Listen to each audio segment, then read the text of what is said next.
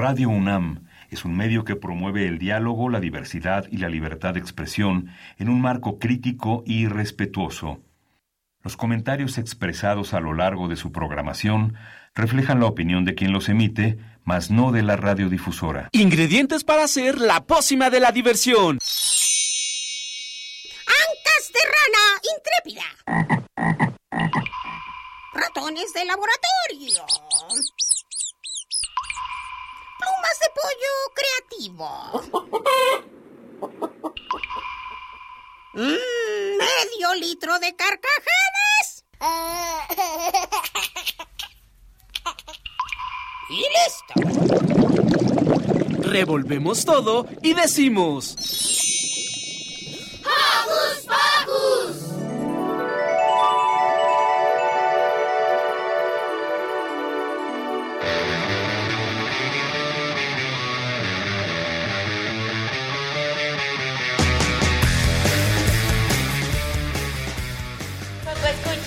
Sean bienvenidas y bienvenidos a esta nueva transmisión de Hocus Pocus desde la Feria Internacional del Libro del Palacio de Minería.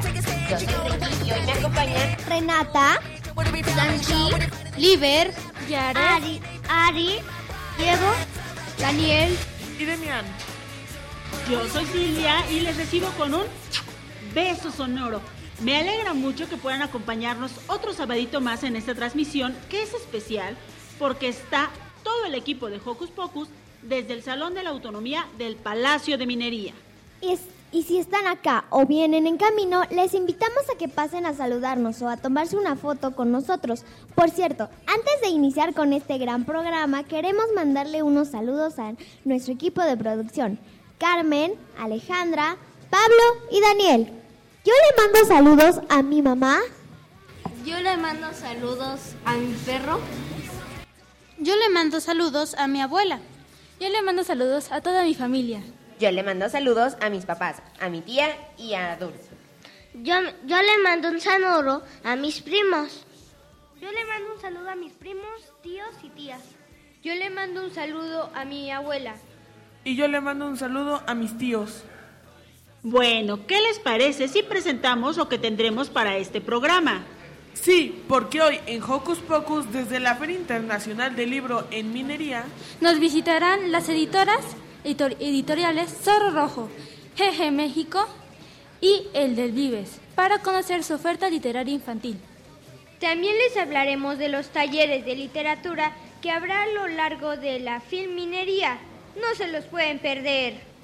Atentas y atentos porque también estará presente en el programa Guanajuato al estar invitado de esta edición de la feria. Y en la recta final del programa platicaremos con Julieta Fierro sobre su charla acerca del telescopio James Webb. Todo esto acompañado de mucha musiquita, así que no despeguen sus orejas de la radio porque ya inició. ¡Hocus Pocus!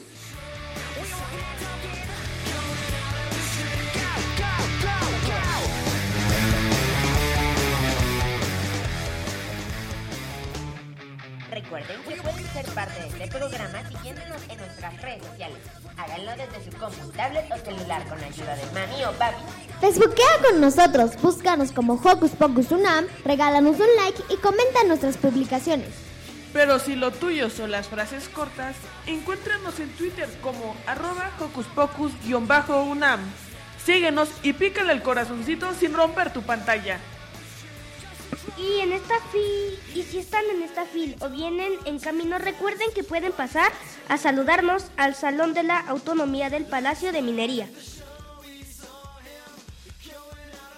Ahora, para empezar con toda la actitud, escucharemos a Escarabajo. ¡Woo!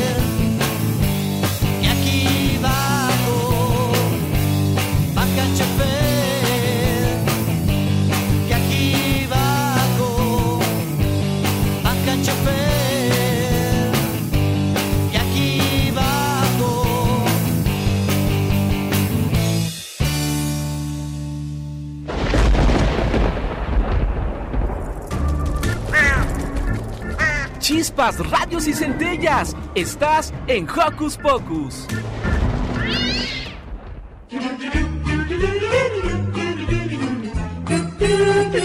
¿Listo micrófono?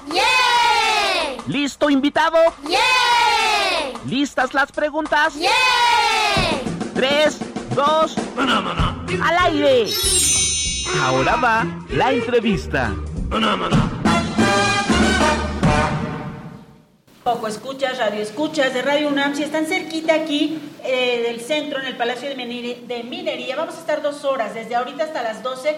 Vengan al Salón de la Autonomía, donde estamos transmitiendo en vivo con todos los Joco conductores y con invitadísimos de lujo. Antes de comenzar, le mandamos saluditos a Rubí, a Berito, a Dulce Irene, a Ale Gómez y a Frida Tobar. Seguimos en la transmisión especial de Hocus Pocus desde el Salón de Autonomía en la FIL de Minería. Y ahora está con nosotros Yolanda Loyola, promotora de lectura de la editorial Libros del Zorro Rojo de México, la cual se encuentra presente en esta edición de la feria. Bienvenida. Hola, mucho gusto. Cuéntanos más sobre la editorial Libros del Zorro Rojo. Libros del Zorro Rojo es una editorial española que ya lleva varios años distribuyéndose en México. El catálogo que maneja es muy amplio, maneja desde bebé hasta adulto. Eh, Esta vez solo les voy a hablar de parte del catálogo infantil. ¿Por qué se llama Libros del Zorro Rojo? Es un, bueno, el dueño de la editorial lo que quería hacer era hacer libros que pudieran ser disfrutados independientemente de la edad. Normalmente con los libros pasa que dicen, este libro es de tal a tal edad, ¿no? Y él lo que quería era que fueran libros que, aunque digamos dentro del rango de edad fuera un libro, no sé, de 0 a 3 años, un adulto fuera capaz de disfrutarlo. Y lo logró. Entonces el nombre, Libros del Zorro Rojo, le pareció que era un nombre pues adecuado. Cuéntanos más sobre los libros, cómo, cómo son los del público infantil. Todo es ilustrado. Los de bebé suelen ser en pasta dura, Una de, las novedades que tenemos en Bebé se llama Primeras Alegrías. Primeras Alegrías te va a hablar sobre los primeros sucesos que ocurren en la vida. La primera vez que juegas con tus hermanos, la primera vez que comes con una cuchara. Y aparte de que son primeras experiencias que nosotros vivimos, también son algunas de estas primeras experiencias que también viven los animales. Entonces se va haciendo esta comparación, ¿no? Entre el hombre y los demás. Yolanda, por favor, dinos por qué es importante en los libros infantiles las ilustraciones. Porque leer, bueno, al leer tú comienzas a imaginar cosas, pero lo fantástico de leer radica en tu experiencia como lector. Cuando tú comienzas a leer e imaginas, tal vez tu imaginación no sea tan descriptiva o tan detallada aún. Por lo mismo de que eres pequeño y aún no has tenido tantas experiencias. Entonces, el que un texto esté ilustrado te va a ayudar muchísimo a que tú puedas continuar con la lectura y a que no la dejes, no se te vuelva pesada. ¿Cuál es tu libro favorito de la editorial y por qué?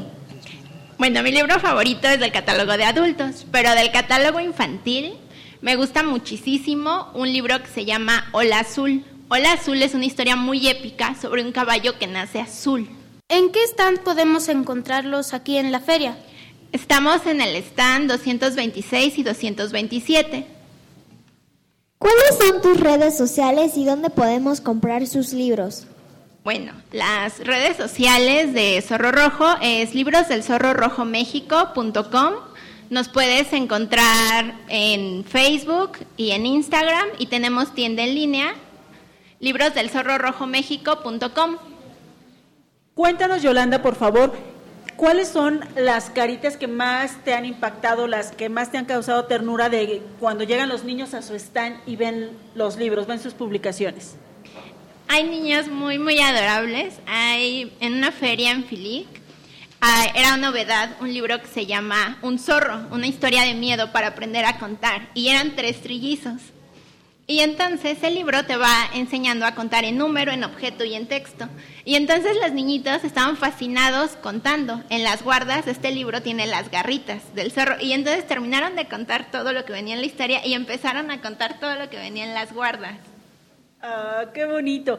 Cuéntanos cuál es la expectativa de Zorro Rojo para participar en estas ferias de libros y principalmente en esta que es pues una feria muy amada por nosotros porque es de nuestra máxima casa de estudios.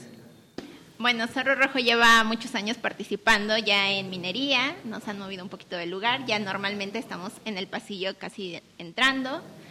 Y aunque esta feria suele ser más una feria enfocada hacia adultos, la verdad es que en fin de semana sobre todo vienen más niños y es cuando más conocen nuestro catálogo infantil.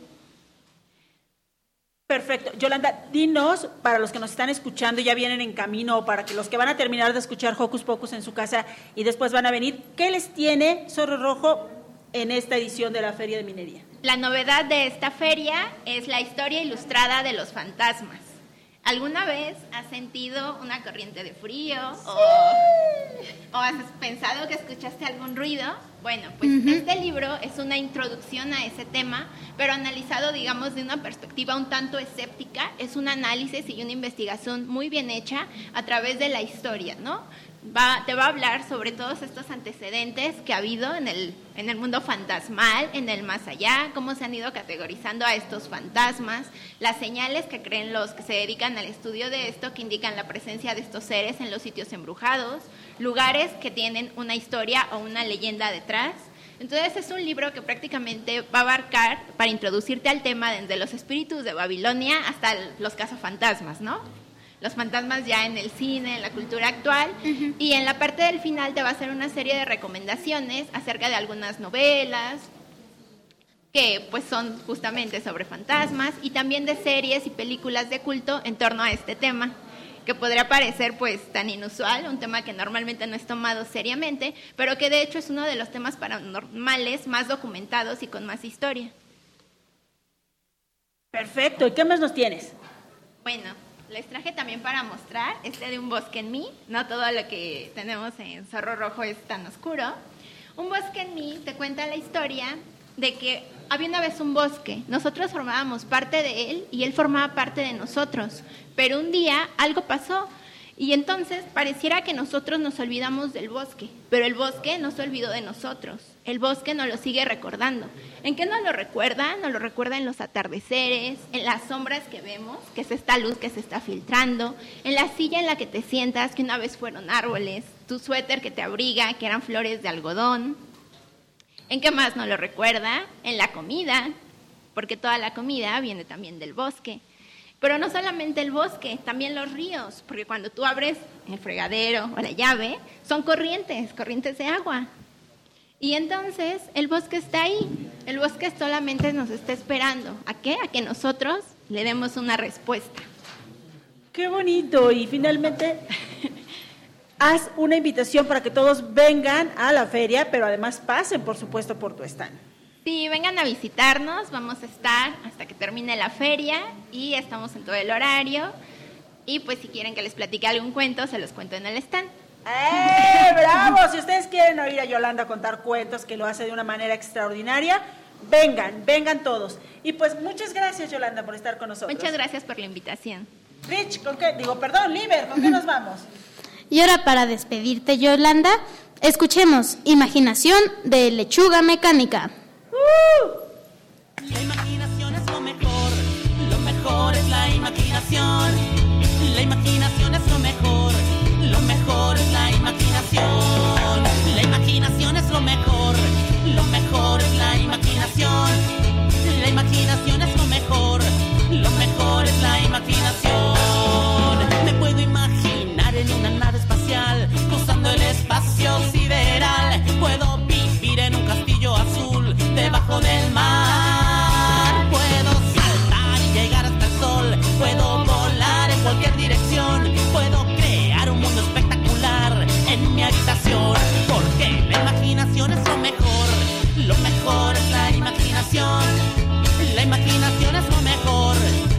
Mejor es la imaginación.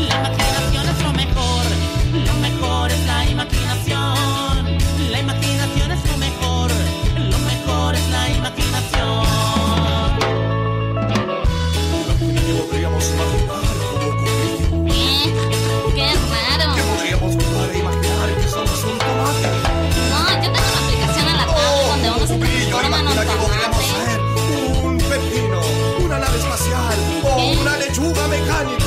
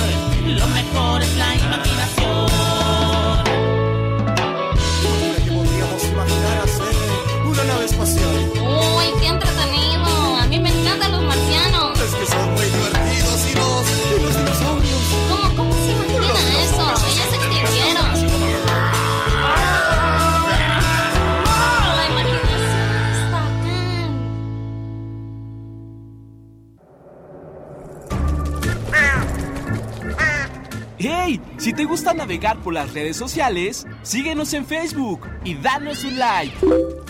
Encuéntranos como Hocus Pocus Unam.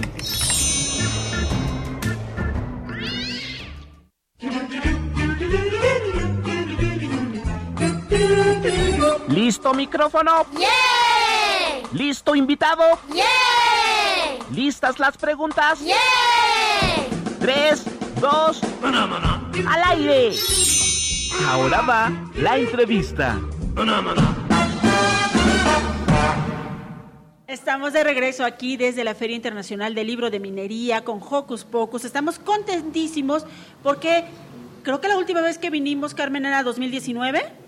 2020, hace tres años, hace tres años, con todos los acontecimientos que ustedes conocen, con todo el encierro que ustedes conocen, y estar tan cerquita ahora de ustedes, estar conviviendo con el público que está aquí, con los conductores, con nuestros maravillosos invitados, con todos estos libros, pues nos hace muy, muy felices. Entonces tenemos que Rubí González nos dice, hola, buen día, Jocus Pocus. Abrazos sonoros para todos, los estamos escuchando. Y abrazos para Mariel y un saludo para María. Estamos de vuelta en Hocus Pocus desde la Feria Internacional del Libro del Palacio de Minería y ya se encuentra con nosotros Ángel María Valentina y el tallerista Pedro Sebastián Alejos de la red de faros de la Secretaría de Cultura de la Ciudad de México. Para hablarnos del taller de creación literaria para niñas, niños y jóvenes que se estará impartiendo desde aquí, la FIL de Minería. Bienvenida. Bienvenidos. Gracias. Oigan, ¿quién de ustedes quiere compartirnos primero qué son los faros? Porque en los últimos años, antes de, de, la pandemia y ahora ya con más fuerza, escuchamos faros, faros, faros y bueno, por supuesto yo me imagino aquel en medio del mar, en una isla, con, eh, con una luz gigante que nos guía. ¿Qué son los faros? Este, buenos días. Empezamos hace que será 20 años con Faro de Oriente, me parece surge como pues, una alternativa para las personas interesadas con, uh, con, necesidades culturales y durante todo ese tiempo se han ido pues desarrollando, han ido creciendo, se han fundado otros en varias partes de la ciudad, como en Indios Verdes, en Milpa Alta, uh, distintos lugares. Entonces su principal objetivo pues es atender esa demanda que tiene la comunidad de cultura y arte. Eso nos parece maravilloso. Aplaudimos a los faros y a esta iniciativa tan bonita de llevar la cultura, sobre todo a los lugares más lejanos donde podría ser poco accesible. ¿Qué ofrece este taller? El taller de literatura. Oh, eh, el taller de literatura pues eh, te ofrece que aprendas o puedas desarrollar tus ideas por escrito. No eh, te puede eh, alentar a que hagas volar tu imaginación, te ayuda a mejorar tu ortografía, eh, expresar tus sentimientos, todo eso te puede ayudar el, el, taller de creación literaria. ¿Por qué crees que es importante que niñas y niños aprendamos a escribir literatura? Porque eh, considero que es una manera de expresarse y es una manera de liberar tus eh, emociones. Además, eh, también te puede ayudar a expandir tu mente porque escribir siempre está llevado de la mano con leer. Entonces, mientras más lees, más eh, ideas nuevas tienes y más, estás abierto a más posibilidades. ¿Qué necesitamos llevar? Um, creo que esa pregunta la podría contestar mejor mi profesor. Bueno, para un taller de literatura, pues lo principal es llevar un cuaderno y algo con que escribir, no una pluma. Ah, es mucho más indispensable llegar con las ideas que uno quiere plantar o plantearse o escribir. Así también es opcional, pero pueden hacerlo, llegar con sus propios textos escritos para irlos desarrollando. Ya a lo largo del taller pues se irán añadiendo otros elementos, pero pues lo principal sería eso, llegar con toda la disposición, llegar con qué escribir y las ideas en la cabeza. Valentina, ¿qué recomendaciones les darías a las niñas y niños que quieren comenzar a escribir, pero aún no se animan? Uh, creo que no se limiten. Eh, escriban lo que quieran y como quieran. Ya después, con el tiempo, eh, se darán cuenta que les puede fallar y que pueden mejorar. Pero sí, sería que no se limiten, que escriban, pues sí, como, como les salga, lo que piensen. ¿Cuándo y en qué salón se llevará a cabo este taller? Bueno, eh, si no tenemos aquí la información a la mano, podemos buscarla en los talleres, pero lo importante aquí es saber que dentro de esta edición de la Feria Internacional del Libro de Minería, donde ya todo es presencial, pueden encontrar este taller de creación literaria para niñas y niños, bueno, niñas, niños y jóvenes. Para las niñas y niños que estén interesados en continuar su experiencia en la creación literaria, ¿a dónde nos podemos dirigir para continuar este taller? Pues a lo largo de la ciudad hay distintos centros, por ejemplo, pilares, faros y centros, casas de cultura. Incluso pueden hacerlo desde casa, basta con tenerla a disposición. Si tienen a su mano, no sé, digamos, un libro que les interese, un simple ejercicio es leer el libro imaginar que algo cambia en ese libro, no sé, digamos que estamos hablando de Caperucita Roja, ¿no? Entonces vamos a imaginar que ahora cambia, se invierten los papeles y ahora el personaje principal es el lobo. Entonces, Ese me gusta. podemos hacer la historia a partir de la perspectiva del lobo, pues ni siquiera sin necesidad de salir de casa, ¿no? Ya con un simple ejercicio ahí. Pero bueno, si tenemos la oportunidad, si está a la disposición, centros culturales, faros, casas de cultura, incluso aquí mismo, Eh, aquí ya está dispuesto Pedro Sebastián para darnos una clase de expresión literaria, de creación literaria. ¿Cómo ha sido tu experiencia con la literatura, Ángel? Pues eh, al principio no muy buena, la verdad. Eh, a mí se me obligó a leer y creo que ese es el problema, que le- se les obliga a los jóvenes a leer desde literatura que uno desde pequeño se le considera aburrida, ¿no? Nadie quiere leer al principio Cien años de soledad, ¿no?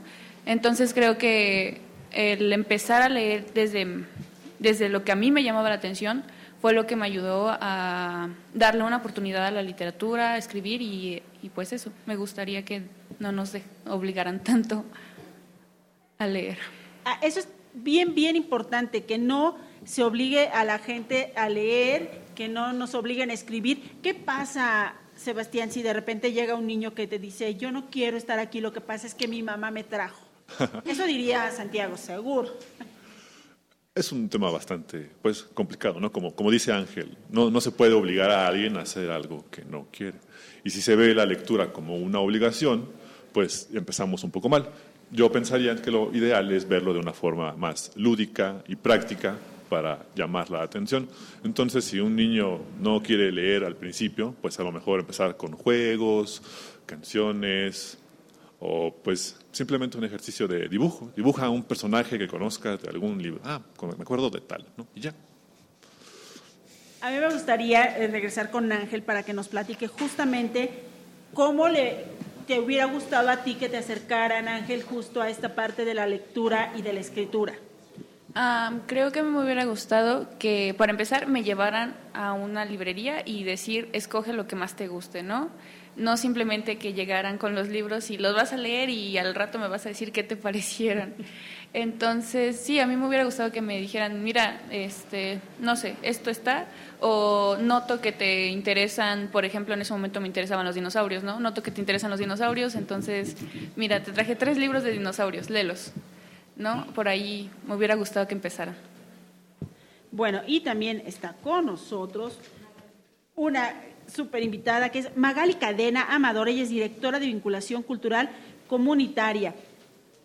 Hola. Hola, ¿qué tal? Buenos Bienvenida días. a Hocus Pocus. Muchas gracias por invitarnos. Cuéntanos, por favor, cuál es tu labor.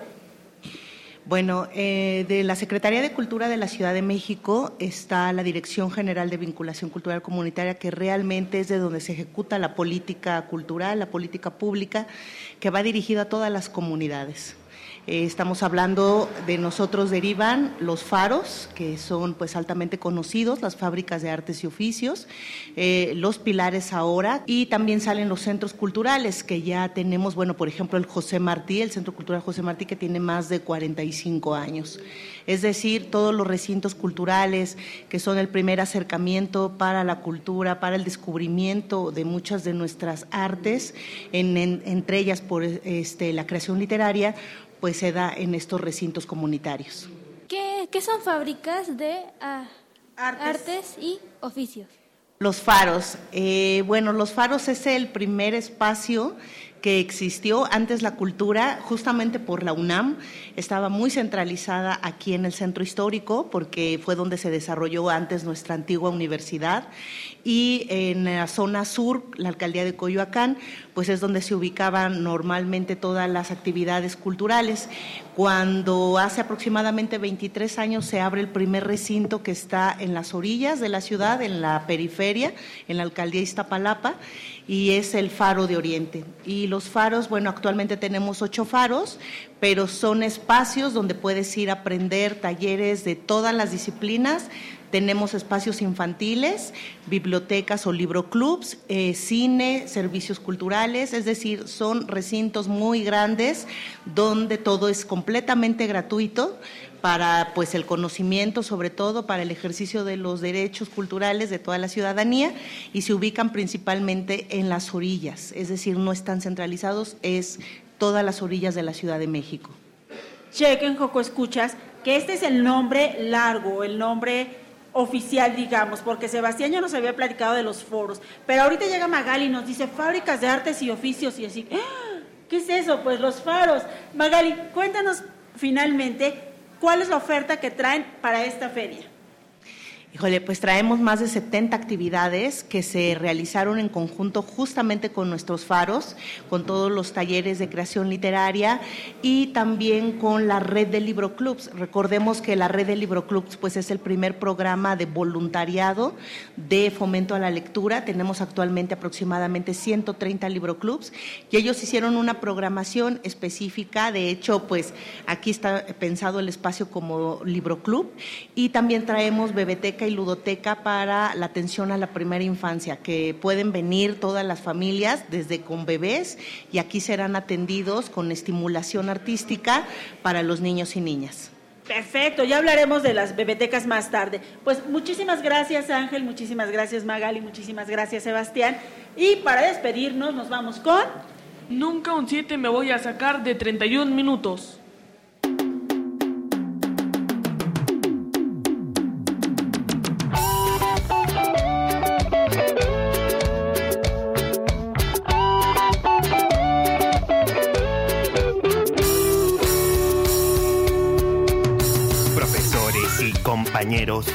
Mi drama les quiero contar. Tengo que venir al colegio, pero no me gusta estudiar. No entiendo nada de letras, los números me dan igual. Y si me preguntan de historia, yo les digo al diablo Vietnam. Pero hay algo que vive en mi cuerpo y que nunca podré controlar. Son mis pies que me queman por dentro y que solo me piden bailar. Siete me voy a sacar. ¿Por qué no ponen siete por bailar en la escuela? El psicólogo dijo dislexia. El cura semilla del mal, los padres que soy mala junta y el rector solo me quiere echar. Yo no quiero ser niño problema, Solo quiero de curso pasar, salir como sea del colegio y por una moneda bailar. Que mis pasos me lleven muy lejos, hasta el centro de la capital. Que las notas las ponga la gente cuando vea mis piernas volar. Nunca un siete me voy a sacar. ¿Por qué no pones siete por bailar en la escuela?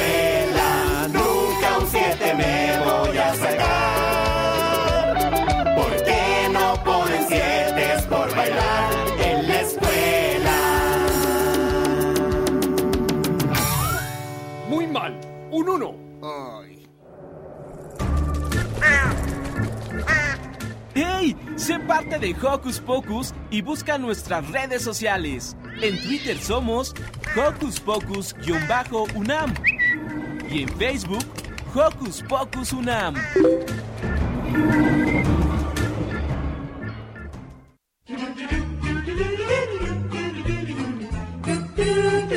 ¿Listo micrófono? ¡Yeah!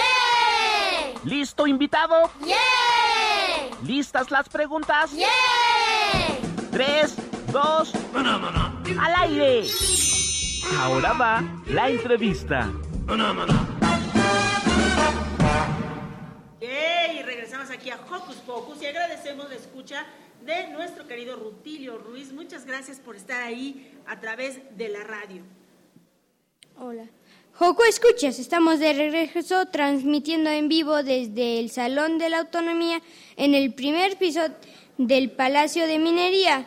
Vengan a visitarnos, a saludar y a conocer esta cabina móvil.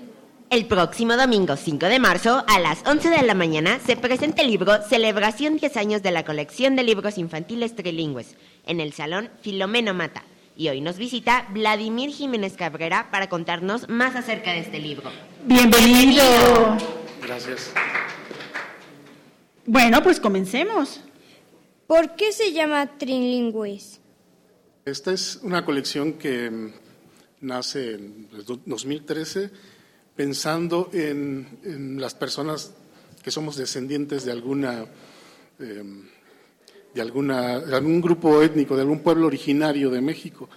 Y este em, el objetivo era, como lo concibió la, la, directora de esta editorial, Resistencia, Josefina Larragoiti, es, eh, valorar, revalorar nuestra herencia. Y entonces em, nos invitó a varias eh, personas que estábamos dedicadas a la investigación de las lenguas y la historia de los pueblos originarios a escribir un texto eh, para niños en español, en alguna lengua indígena y en inglés, para que valoráramos las lenguas originarias de la misma manera que se valora el alemán, el ruso o cualquier otra lengua del mundo. Cuéntanos acerca de la colección de los libros trilingües. Em, en la actualidad ya contamos con casi 15 títulos, con este, textos en zapoteco, en maya, en náhuatl, en otomí, en iscateco, en, varias lenguas originarias y están hechos la, mayoría por eh, personas que nos dedicamos a, la investigación y intentando eh, eh, poner en, en, términos más accesibles a todo el mundo los resultados de esas investigaciones. ¿Qué son los pueblos originarios? Son los pueblos que mm, tienen una ascendencia muy antigua desde antes de que llegaran aquí los españoles y desde antes de 1519. ¿no? Vladimir, ¿y tú a qué pueblo originario perteneces? Yo soy descendiente de zapotecos y en, en el 2013, cuando inicia la colección, este, publiqué uno de los dos primeros libros, que es este. En busca del pez águila. Sí, está en zapoteco del istmo de Tehuantepec. Y narra, narra una, eh, una historia que se narra con música y danza, sin palabras, una vez al año en Tehuantepec. Oye, está preciosa esta edición. ¿Cómo ha sido estos 10 años de publicar estos libros? Em, ha sido muy enriquecedor. Em, en mi experiencia, como les decía, inició pensando en gente que ya no está en el contexto de los pueblos originarios, que ya no está donde se habla este, de manera viva la lengua, pero este, a través de los años ha empezado a tener repercusiones en los propios pueblos. Precisamente por eso la, directora del, del, editorial no está presente aquí, porque está en Oaxaca, ahorita en un pueblo. Y entonces ya está empezando a, después de 10 años fue bastante lento, pero ya está empezando a dejar algo a los pueblos originarios. Vamos a leer un poquito de En busca del pez águila. Yo voy a leer la parte español, Ricky va a leer la parte de inglés y Vladimir nos va a leer la parte del zapoteco. ¿Les gusta la idea? Sí. Imaginaba también poder estar en el istmo de Tehuantepec antes de la llegada de los españoles y platicar con aquellos sabios. Pero ni modo, con la llegada de los españoles habían desaparecido. Decían de la misma manera en que por alguna razón desaparecieron los dinosaurios. I also imagined being on the Tehuantepec. It's months before the arrival of the Spaniards and talking to those wise men. But whatever, with the arrival of Spaniards, they had a disparment. People said in the same way that for whatever reason, the dinosaurs had disappeared. la laka riusilua chike, chikerieda vinispaña, riagi girogizi, ninakabe dichastia istmo de Tehuantepec, ni nie ne vini ni nuspianike, peruco quesanda, nacabe viniti lucabe, scasi viniti lucabe camani, maningola, ni nacabe dinosaurio. Pues así, Joco, escuchas así, querido público de Radio UNAM, esa experiencia de leer estos libros trilingües. ¿Cuáles son tus libros favoritos de esta colección? De esta colección es uno de los primeros, yo tengo dos, pero no son mis favoritos. El, el otro no lo traía para la presentación, pero Pero aquí ya está sacando Vladimir uno de sus libros favoritos. este, es de un autor que desafortunadamente ya falleció en estos tiempos, de Guillermo Bernal. Es El Dios Viejo y el Conejo. Eh, es uno de mis favoritos por la historia que cuenta y porque la historia está pintada en una vasija. Este, Guillermo era epigrafista, el ¿Era qué? epigrafista. ¿Qué es eso? Este, son especialistas que leen un tipo de, de registro, de escritura, digamos, ¿no? para decirlo en términos simples. Y, este, y entonces esta historia está contada con imágenes y con otros elementos. Y este, es como el antecedente más antiguo del cómic. Dicen que el cómic nació en Europa, pero aquí teníamos ejemplos de eso. Hay varios códices que son como cómics, con diálogos, con, con historias bastante dramáticas, con, con tensión dramática fuerte. Y por eso es mi favorito. Porque además es muy lúdico, es, tiene elementos rituales muy fuertes y de repente pensamos que lo ritual es muy solemne y esta historia es muy lúdica. Eso nos encanta. El dios viejo y el conejo. Sí, en maya. ¿Qué es lo más difícil de publicar en lenguas indígenas? Em, hay términos que no han sido em, traducidos a las lenguas originarias y entonces hay que crear nuevos términos. Todas las lenguas tienen la posibilidad de crear nuevas palabras. ¡Ay, qué hermoso! Todas, todas, todas. Y entonces, como no existe, apenas está empezando esta tradición en las lenguas originarias, es todo un reto y hay que pensar y hay que meterse a los libros antiguos, a los escritos más antiguos para retomar algunas palabras que se han perdido, actualizarlas. Ese es uno de los retos más interesantes, más, más fuertes.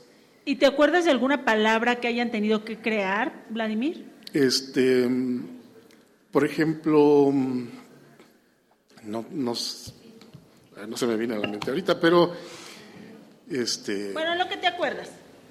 no sé, una, un- una fila, un- una tabla matemática con, que tiene líneas, eh, este, columnas y, renglones. ¿no? Son términos que habitualmente no se usan en las lenguas indígenas.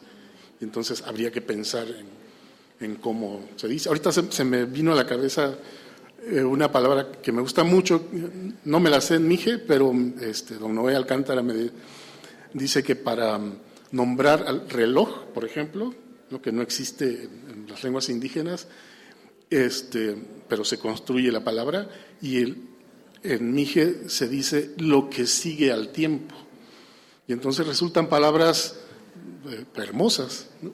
Claro, y además es bien interesante que justamente reloj sea una palabra que no existe en nuestras lenguas originarias porque el tiempo se medía de, de otra, de otra manera. manera, claro.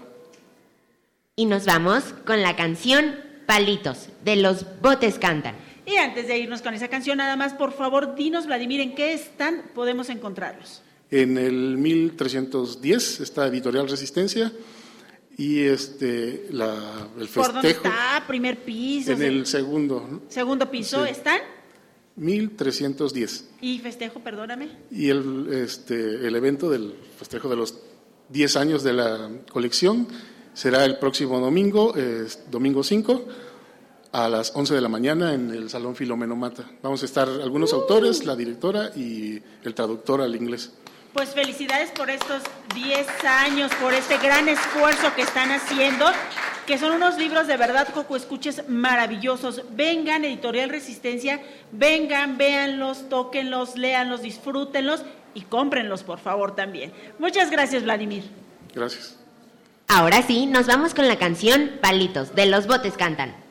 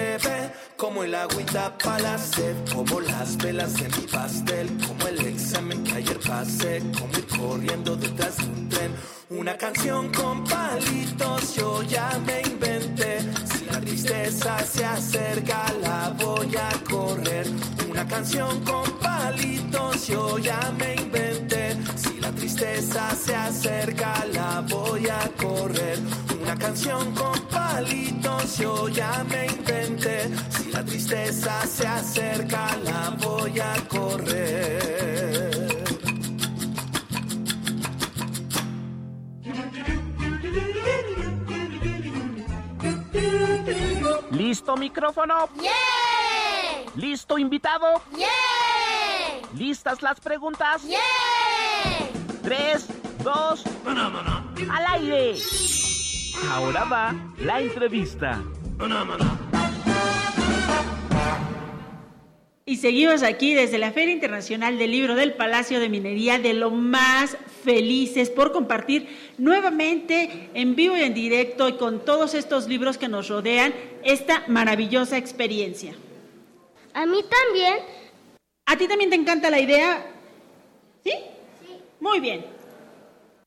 Bueno, ¿qué les parece si le damos la bienvenida a esta maravillosa mesa de Hocus Pocus a María Elena Gómez, que hoy viene a platicarnos de su editorial.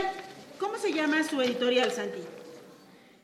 Se llama la editorial GG México. ¿Qué hay en esta feria, Ari?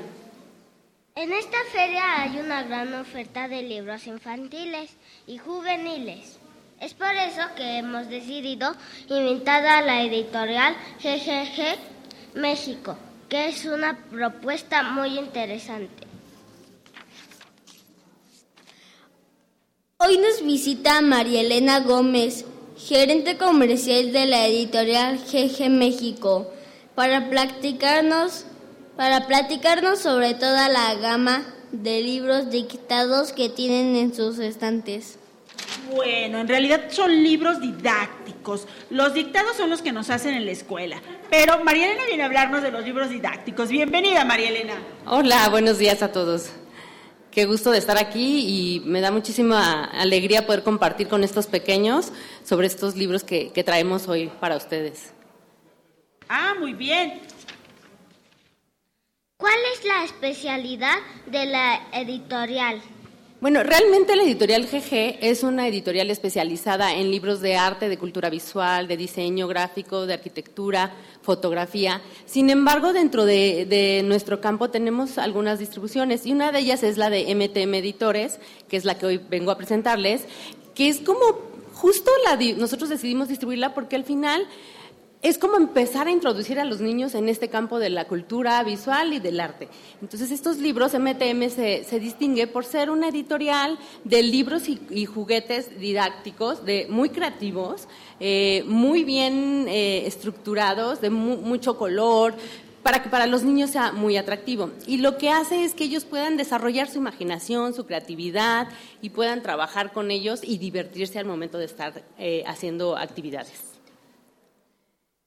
¿Cuál es la propuesta infantil que tenía que tiene la editorial?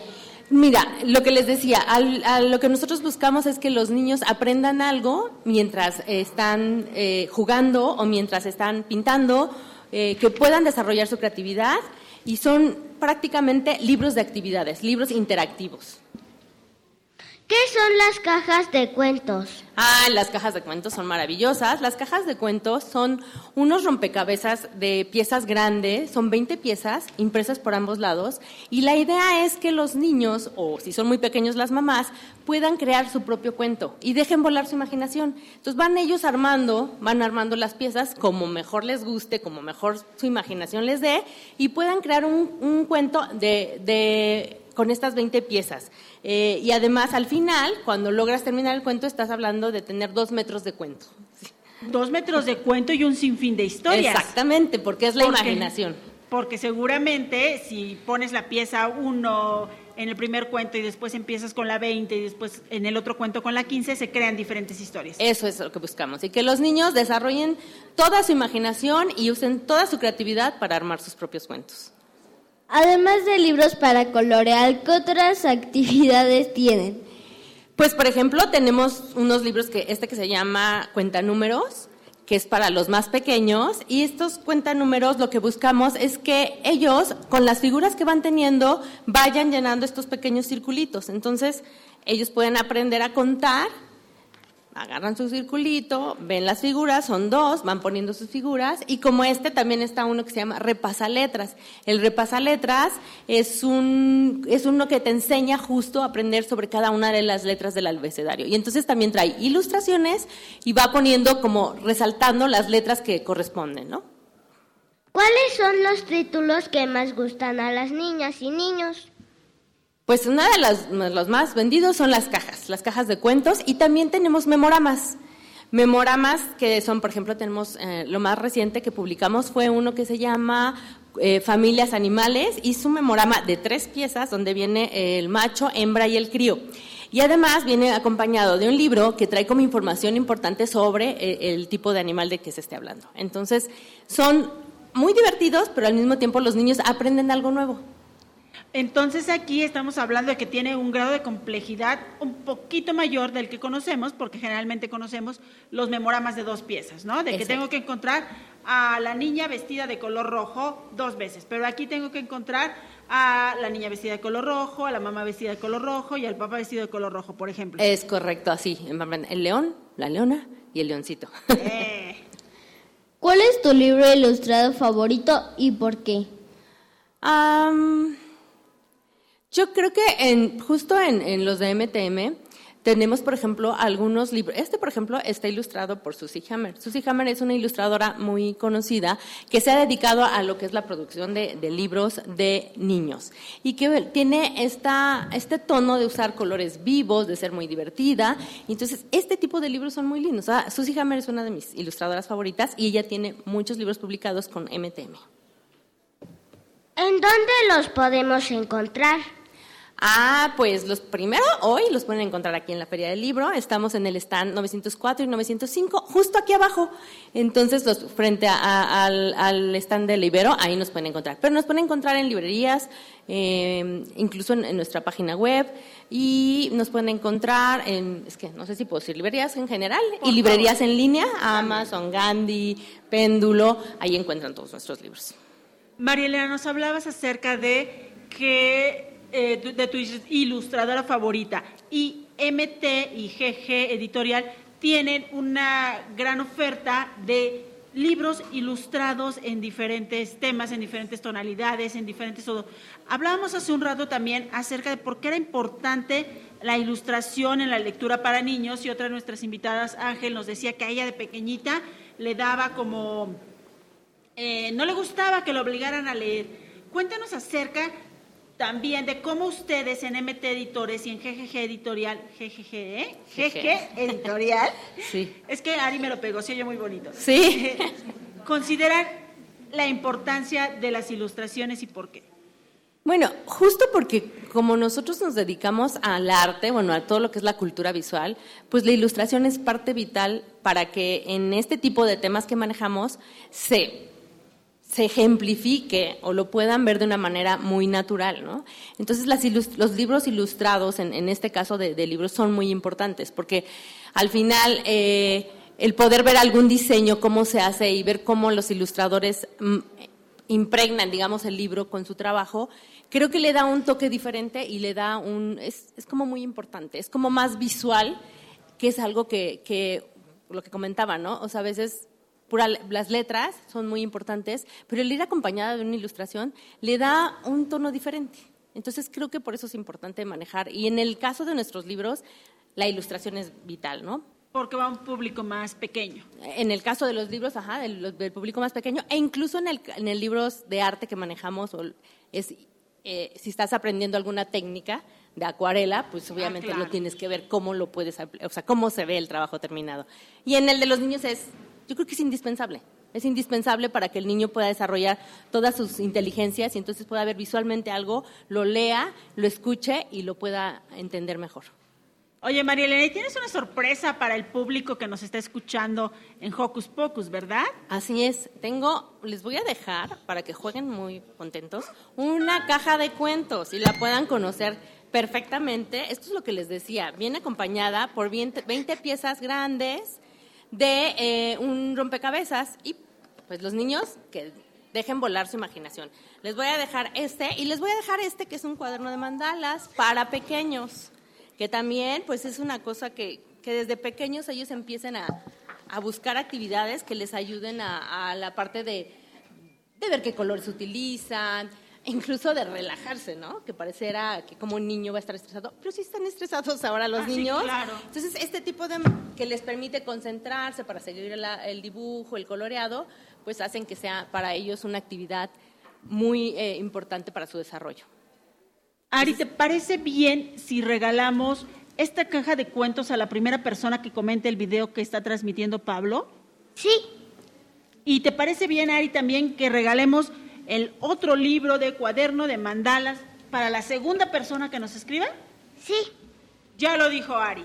Para la primera y la segunda persona que nos escriban a este, al video que está proyectando nuestro querido Pablo, se van a llevar estos maravillosos regalos que pueden ir a recoger después a Radio UNAM en un horario de 9 a 3 de la tarde, ya lo saben. Y bueno, mientras disfrutemos todos de estos maravillosos libros, aquí Santi ya quiere apropiarse de la caja de cuentos, pero no, porque es para quien escriba primero a ese video.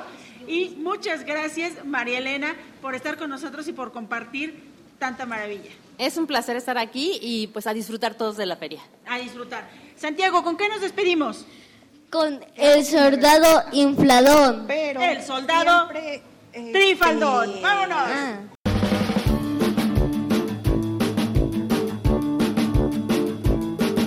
El soldado trifaldón vive dentro de un melón. Las pepitas amarillas forman firme el batallón. Porón, pom, pom, el soldado trifaldón. Porón, pom, pom, el soldado trifaldón.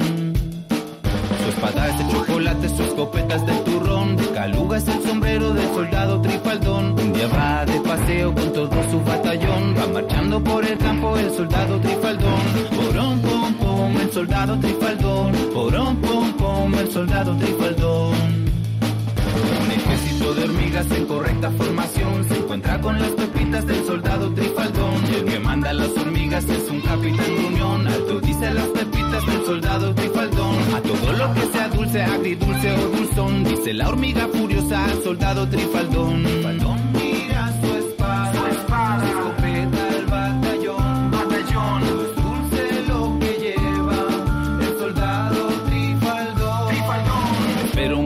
no se apure tanto don. Somos el gran regimiento del soldado trifaldón. Pero el capitán hormiga sin más le da un coscorrón. Y cae de espalda al suelo el soldado trifaldón. Pero muy luego se para valiente como un león. Y desenvaina su espada el soldado trifaldón. Y aunque este chocolate, le hace un gran chichón a la hormiga capitana, el soldado trifaldón.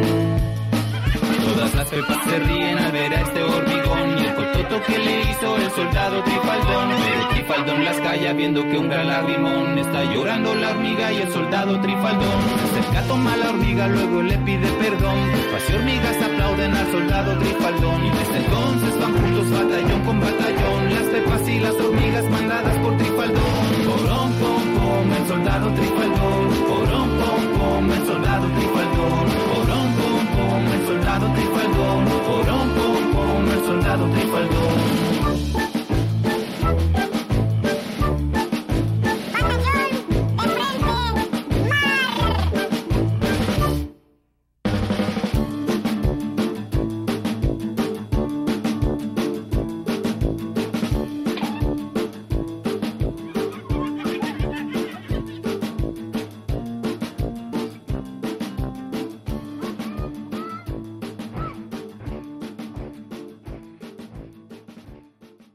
¿Listo, invitado?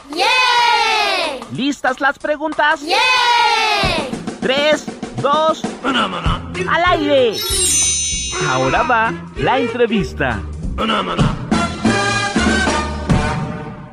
Seguimos totalmente en vivo desde la Feria Internacional del Libro de Minería y ya hemos estado dándonos una vuelta por los stands, por los salones donde hay presentaciones y más actividades. Y la verdad es que tienen que venir.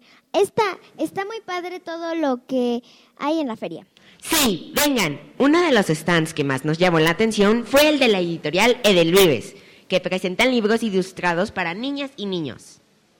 Por eso decidimos invitar a Marisela Silva de la editorial El del Vives para que nos para que nos cuente de toda la ofer- oferta que trae este sello. Marisela tiene un nombre muy bonito que yo no conocía y que me gustaría que compartiera el significado de su nombre, Marisela con C, al público de Radio UNAM. Claro, hola, buenos días a todos. Mi nombre, como bien dicen, es Marisela Silva y estoy ahorita representando a la editorial de Del Vives, que venimos con unos sellos preciosísimos, unos libros, ya hablaremos de eso. Pero bueno, te comentaba que, que hay dos, efectivamente, dos formas de escribir Marisela, uno con S y otro con C, y el, el hecho de, de escribirla con C es justo la unión del mar y el cielo, lo que viene siendo el, el horizonte, a diferencia de con S que es, es mar y celia. ¿Por qué se llama Editorial Edelvives? Mira, esta editorial per- es este, española, eh, pertenece a Eduardo Vives y de ahí viene el nombre de Del Vives. ¿Qué títulos traen para esta feria? Ay, traemos un mundo de libros. Si en algo se caracteriza Editorial El- Vives, es que tiene un libro, libro álbum ilustrado, pero bellísimo. Cuenta con los mejores ilustradores de, Europa. Entre uno de ellos tenemos a Rebeca Dutremer, tenemos a Bella Milacom, tenemos a Roca, son de verdad ilustradores súper reconocidos, pero son unos de los pocos. Tenemos a Ana Juan, son infinidad de, de- de ilustradores que son de mucho nombre, pero también de aquí mexicanos. Contamos con un muralista mexicano, Saner, que tiene un libro hermosísimo que se llama Coven. ¿Cuál es tu libro favorito de esta editorial? No tengo uno favorito, pero dentro de los favoritos que tengo, hoy hay uno especial para niños que se llama El Correo del Dragón, que es un libro bellísimo. Es, es un libro para muy chiquititos, según está catalogado, pero en verdad yo siempre les comento a los papás que los libros no tienen edad. Los libros se pueden utilizar desde de, un libro infantil se puede se puede utilizar para trabajar desde muy chiquitos hasta con personas adultas y le sacas un provecho genial. ¿Cuál es el último libro que editaron? Mira, ahorita traemos uno padrísimo que es un libro carrusel justo e ilustrado por Benjamin Lacombe, que es Alicia Carrusel que es una preciosura, formato carrusel, que es más o menos como el formato pop-up, donde salen las imágenes, pero este queda en redondo, cual si fuera un carrusel. Traemos igual las cartas de Alicia, que son edición especial y limitada, que vienen ilustradas por Benjamin Lacombe. ¿En qué stand se encuentran? Estamos en el stand 96.1 de frecuencia modulada. 860 de amplitud modulada. Transmitiendo desde Adolfo Prieto 133 en la Colonia del Valle. Escúchanos en nuestra página web radio.unam.mx. Síguenos en todas nuestras redes sociales. Facebook, Twitter, Instagram, Spotify y YouTube. XEUN. Radio UNAM. Experiencia sonora. ¿Cuáles son las eh, similitudes, las convergencias que tienen los niños españoles con los niños mexicanos? Es que finalmente, como dices, niños son niños, no hay, no hay fronteras, no hay, igual y cambia un poco el tono de voz, este, el regionalismo, pero los juegos, los gustos, las, las, este, las formas en las que se conducen son exactamente los, lo mismo. Repítenos, por favor, en qué están, están y en qué horarios los podemos visitar. ¿Qué, ¿Qué, vamos a encontrar en este stand? Así para que la gente que nos está escuchando diga, yo quiero ir a editorial Edelvives porque tienen los mejores libros de la FIL. Mira, contamos para empezar, como te decía, con libro álbum ilustrado, tanto de adulto como de niño, de las mejores calidades tanto físicas, que estamos hablando del material, como de en ilustración, como literariamente. Cada libro está súper cuidado para que cuando llegue a las manos de los niños no solo sea un libro divertido, sino que sea un libro que les deje una enseñanza. Y eso pasa con todos nuestros libros, desde la literatura, la, la del día a día, hasta el libro álbum, que ya es algo más, más este, como ya más personalizado, por llamarlo de alguna manera. Esa es la diferencia de Del Vives, que todos sus libros tienen un para qué. Pues muchísimas gracias por compartir la experiencia de Editorial Del Vives aquí con el público de Radio UNAM. Y por favor, Radio Escuchas, vengan, vengan a la Feria Internacional del Libro del Palacio de Minería. Va a estar desde ya, todo este fin de semana, toda la siguiente semana y todo el siguiente fin de semana. Si ustedes van a la escuela, no se preocupen porque pueden venir en la tarde, también tenemos horario en la tarde, ¿verdad? Claro que sí, estamos desde las 10 de la mañana hasta las 9 de la noche, pero no me quiero ir, no me quiero ir sin platicarles un pedacito del Correo del Dragón. Por es favor. una historia genial y les voy a contar que esta historia trata de un niño que un día va caminando por la calle y se encuentra un dragón, un pequeño dragón en la calle. Y él, como todo niño, se le hace muy fácil y dice, me lo llevo a mi casa. Ese era Ricky, de seguro. Seguro que sí. Y lo tomó y se lo llevó a su casa. Pero llegando a su casa dice, ups, los dragones crecen. ¿Y qué pasa cuando los dragones crecen? Los dragones echan fuego. Este dragón me va a incendiar mi casa. Y él empieza a redactar una carta y se la va a enviar a alguien que le puede ayudar a solucionar su problema. ¿Tú a quién le escribirías para que te ayudara con ese problema? Ah, ah, no sé, como para alguien que sea como un policía o algo así, pero que Claro. no lo encierren porque si no es tu amigo. Claro. ¿Y tú a quién, les, ay, tú a quién le escribirías, Silvia? Yo le escribiría a un bombero. Eso fue justo lo que hizo. Le escribió a un bombero y le explicó que había adoptado un dragón y la problemática que se le estaba presentando. Que qué medidas podía tomar para que el dragón no le incendiara su casa. Y el, el bombero le contesta y le da todas las instrucciones para que él vaya previniendo futuros desastres en su casa. Y así, cada cosa que él cree que puede desatarse en un problema, empieza a escribir una carta a la persona que va a ayudar a solucionarlo. Cuando pasa el tiempo, él se da cuenta que de repente el dragón ya no cabe en su casa, ya tiene que sacar la colita por la ventana. Entonces ahora escribe la última carta, la final, la más emotiva, en la cual pide ayuda a quien él sabe que le va a ayudar a solucionar el problema. Las cartas están geniales, el libro viene acompañada de todas las cartas y la última, que es la chamuscadita, la más emocional, también viene incluida. Se los recomiendo, es un libro genial. Para, los niños porque ellos empiezan a resolver. Saben que cada situación que se les va presentando, ellos tienen que ir buscando la forma de solucionarla. Está súper, súper recomendado. De verdad, dese una vuelta por el stand 1312 de la Feria aquí de Minería. Les van a encantar las sorpresas que traemos. Claro, porque además Marisela no nos dijo a quién va dirigida la última carta, así es que si ustedes quieren enterarse a quién va dirigida la última y más emotiva carta, tienen que ir corriendo al stand 1312 a comprar el correo del dragón y disfrutar esta maravillosa historia. Los primeros dos clientes que vengan y compren el correo del dragón les vamos a aplicar un 20% de descuento. Uy, Joco, escuchas, pues corran al stand 1312 de Editoriales del Vives para que tengan esta, este descuento. Digan, lo escuchamos en Hocus Pocus y Marisela y todo el equipo de Editoriales del Vives les van a hacer un 20% de descuento. Claro que sí, los esperamos, chicos. Muchas gracias. ¿Con qué nos vamos, Ren?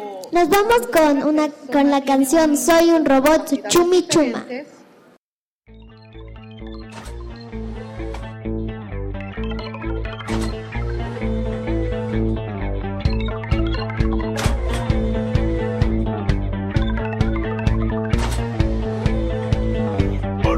Mañana al despertarme parezco un robot. En tanto tiempo que llevo en la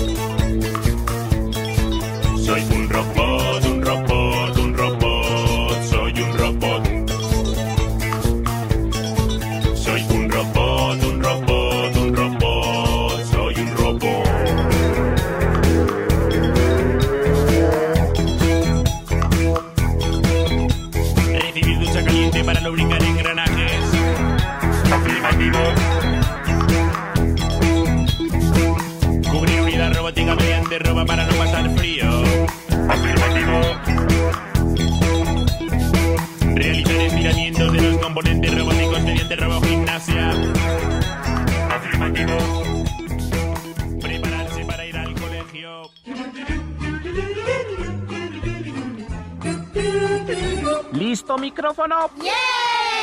¿Listo invitado? ¿Listas las preguntas?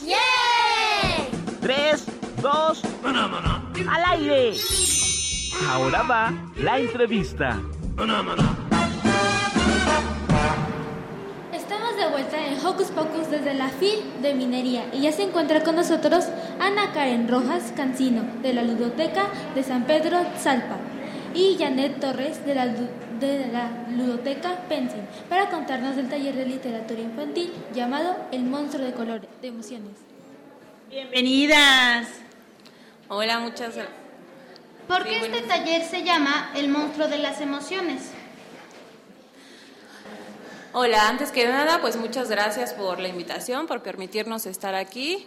Eh, nosotras venimos del programa Ludotecas y Bibliotecas, bueno, promotores culturales.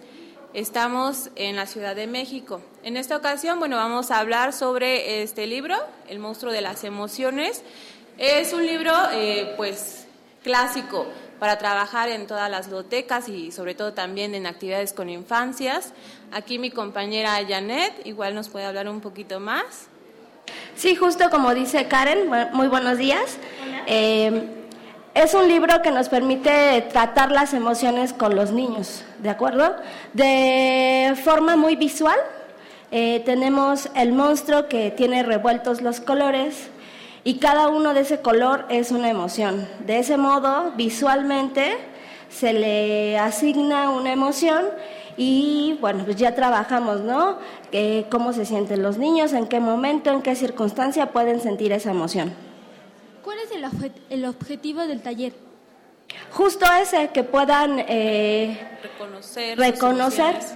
sus emociones, exactamente. ¿Y qué relación hay entre la literatura y las emociones? Pues bueno, esta es una pregunta muy interesante. La verdad es que en la literatura podemos manejar y nos hace vivir muchas emociones. No sé, bueno, creo que todos tenemos un libro que guardamos en el corazón porque nos ha quedado eh, muy guardado, ya que nos hizo a veces hasta llorar, reír, nos transporta al momento en el que lo estamos leyendo, hasta nos imaginamos la ciudad si es que la describe, los olores también. Entonces, eso nos va provocando emociones, igual en las infancias. Eso también es importante que aprendan a reconocer las emociones que están viviendo. ¿Qué es lo que aprendemos durante el taller? ¿Janet?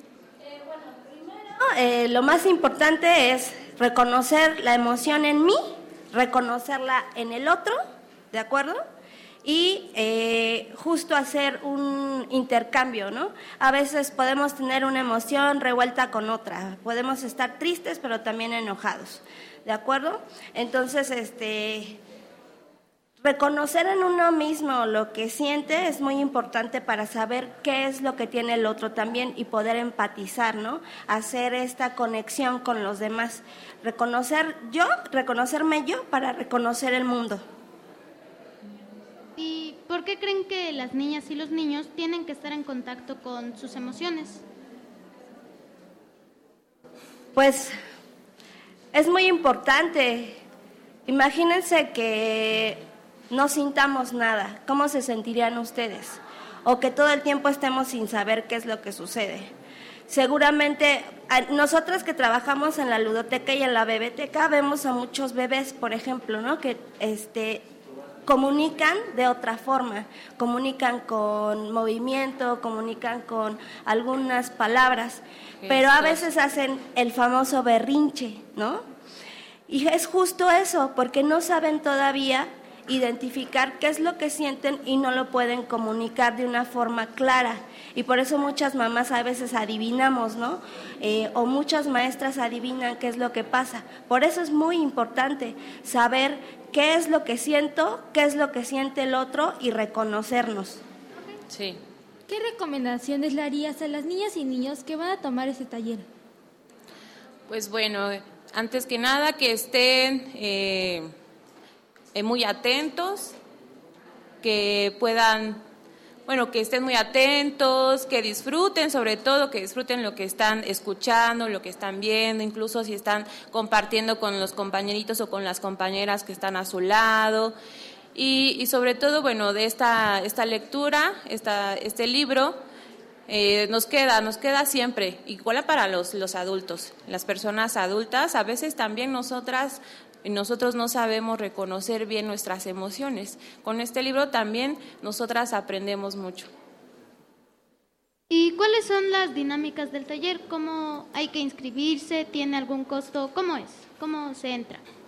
Ah, bueno, pues tenemos nuestra, nuestro stand de ludoteca y bebeteca y solo es necesario llegar puntual a la actividad. Esta actividad la vamos a dar a las 4 de la tarde. Ajá. Tienen que llegar puntualmente y ya los recibimos, se quitan los zapatitos y entran al área.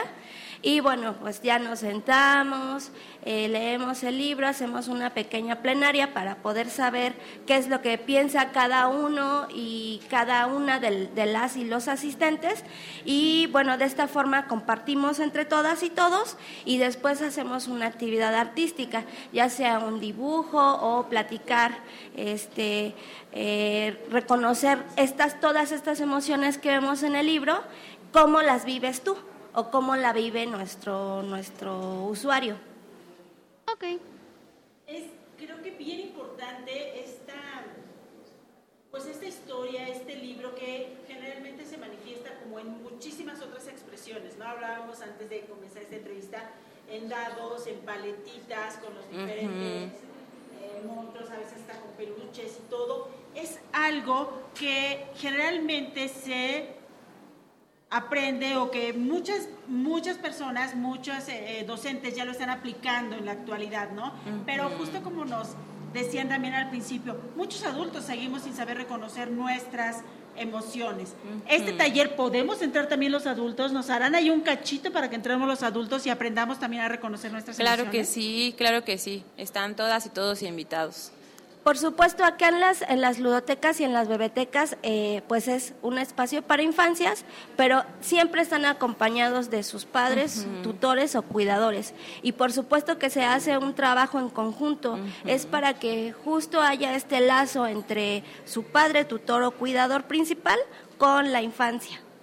Oigan, eso está bien interesante, Janet, Ana Karen, porque bueno, de convertir o de ser en un principio un taller infantil, pues puede convertirse en un taller familiar que nos va a ayudar a todos.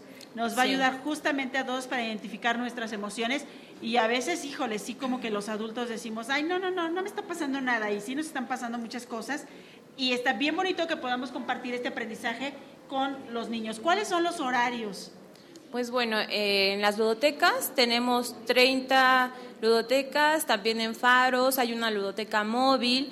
Hay ludotecas que tienen diferentes horarios, pero es matutino o vespertino. Algunas solamente matutino, algunas tienen ambos horarios. Y bueno, si se acercan, están en los pilares, como le mencionaba, o faros, pueden acudir al más cercano para tener información. Y justo lo que decía Janet, siempre tienen que estar acompañados. Justo para esto es un trabajo eh, comunitario, en comunidad, y también, sobre todo, para reforzar el apego, la crianza respetuosa en las infancias. ¿Y cómo es el monstruo de las emociones? Ay, pues mira, el monstruo de las emociones está confundido en ocasiones. Ajá. En, la en las ilustraciones del libro viene mm, de muchos colores, pero cada uno de esos colores es una emoción. Y se encuentra una muy buena amiguita que le dice, otra vez te hiciste todo una revoltura de emociones. Ahorita te voy a ayudar a acomodarlas en pequeños frasquitos. Entonces cada uno de esos colores los van acomodando y reconocen la emoción. Por ejemplo, el color amarillo, eh, la ilustradora decidió eh, asignarle la Felicidad. emoción de la felicidad. Entonces ya pierde ese color, se lo quita de estar todo revuelto y lo pone en su frasquito amarillo y dice, esta es la felicidad. Y reconoce que le da la felicidad. Los cantos de los pájaros, el sol, hay muchas cosas que nos dan felicidad. Por ejemplo, ¿a ti qué te da felicidad? Mm, a mí me da felicidad pasar un tiempo divertido con mi familia. Muy bien. ¿Y a ti, Yare? Sí. Comer. Ay, esa es de las mías. Sí, y de las mías. Sí, ¿no? Y, y es, muy, es muy importante esto. O sea, como bien lo mencionabas, adultos y chicos tenemos que aprender sobre nuestras emociones y sobre todo los padres, ¿no? Quienes estamos a cargo de las infancias, quienes convivimos con infancias, es muy importante reconocerlas para poder ayudarles a ellos a gestionarlas de una manera positiva, de la, de la mejor forma, ¿no? Incluso el enojo, la ira, la tristeza. Ok. Pues creo que esas son como las más importantes, ¿no? Porque cuando estamos Sí. contentos, pues no pasa mucho más que que sigamos estando contentos, que sigamos divirtiéndonos, que contagiemos a alguien de nuestra felicidad y nuestra alegría. Pero ¿qué pasa Sí. cuando estamos tristes, cuando estamos enojados, cuando estamos iracundos, cuando estamos ahí medio en la depre? Ahí cómo nos ayudan, Ana Karen. Este Bueno. monstruo. este monstruo? Pues sobre todo identificando qué es lo que nos hace sentir así, ¿no? Por ejemplo, a ti, ¿qué te hace sentir enojada? Eh, no sé, que el- los gatos se peleen de mi casa. Ah, eso te molesta. ¿Qué es lo que te molesta? El ruido que hacen. Pues porque si pueden convivir en paz. Ay, sí. Pues bueno, eh, son animales, tienen instintos y a lo mejor entender su naturaleza te puede a ti ayudar también a, a poder entender y decir, bueno, es su naturaleza, tal vez no tengo por qué eh, sentir tanto enojo, como identificar por qué o qué cosas nos molestan. Por ejemplo, a mí me molesta mucho que la gente no recoja la popó de sus perritos. Se han visto, ¿no? que hay muchas popos en la ciudad. Entonces a mí es algo que me molesta y que es lo que haría yo a lo mejor para poder cambiar esto. También eh, es un poco jugar con qué sentimos, por qué lo sentimos y tal vez cómo podríamos nosotros solucionar esto. Si es que podemos nosotros, a lo mejor podemos unirnos con más amiguitas, amiguitos para tratar de poner alguna solución o igual con tu familia. ¿A ti qué te pone triste, Liber? Mm, a mí me pone triste que ya casi me voy a graduar de la primaria. ¿Y cómo podría ahí el monstruo de las emociones ayudarnos, Janet? Pues en este caso estamos hablando, por lo que dice, que se siente triste de, bueno, graduarse de la primaria. Seguramente lo que siente es, pues, que ya no va a estar en un lugar que estuvo mucho tiempo, con sus amigos. Eh, ¿Cómo nos puede ayudar el monstruo? Justo reconociendo por qué, por qué me siento triste. Ajá. Pero también eh, dentro de esa tristeza, recuerden que todas las emociones se necesitan unas a las otras. Ajá, no podemos solo sentir felicidad sin sentir tristeza. Eso recuérdenlo. Entonces es como una gran gama. Ajá. Sí. es normal sentir tristeza. Creo que muchos de aquí que ahora ya somos grandes, en algún momento que estuvimos pequeños, también nos dio tristeza irnos de nuestra escuela, ¿no? Y despedirnos de nuestros Sí. amigos. Pero siempre vienen cosas eh, distintas de las que vamos a aprender. Y entonces eh, damos un salto de la tristeza a la resiliencia, ¿de acuerdo? Entonces podemos, eh, tenemos elementos, ¿no? Vamos a buscar elementos que nos van a ayudar a comprender por qué ya no podemos estar allí, por qué nos da la tristeza, pero qué podemos emprender ahora como un nuevo camino. Entonces, ¿el monstruo de las emociones ayuda a regular y equilibrar las emociones? Reconocerlas más que eso, reconocerlas muy bien para que tú puedas tomar la decisión de qué es lo que vas a hacer, ¿de acuerdo? ¿Cómo te vas a sentir? Si ya reconociste qué es lo que te da tristeza, pero quizás algo en donde tú no puedas hacer nada, o sea, eh, por ejemplo, Karen, ¿no? Que ella le da eh, eh, enojo que dejen los excrementos de los perritos, pero no puede hacer nada para que toda la gente haga lo que tiene que hacer para, para que cumplan con recoger los, los excrementos. Lo que sí puede hacer Karen es quizá manifestar esto, invitar a los demás a que tengamos conciencia de levantar Sí. los excrementos de nuestros perritos. Ok. Así es, gracias. Pues a ver, ya sabemos en dónde podemos tomar este taller, pero aquí dentro de la Feria Internacional del Libro del Palacio de Minería, en donde las personas que vengan pueden pasar a tomar este taller. En la aula B4. En la aula B4, ustedes llegan y preguntan a cualquier facilitador de nuestra maravillosa Feria Internacional del Libro del Palacio de Minería, ¿dónde está el aula B4? Y ahí van a tener un sinfín de ofertas acerca de talleres donde pueden encontrar este maravilloso taller de El monstruo de las emociones. Pues, Janet, no, Janet, Ana Karen, Sí. muchísimas gracias. ¿Y con qué nos vamos? Canción de la risa, pi- pinturilla y la familia vainilla. Eso, es todo. Muchas Muy gracias, bien. chicas. Muchas gracias. Gracias a ustedes.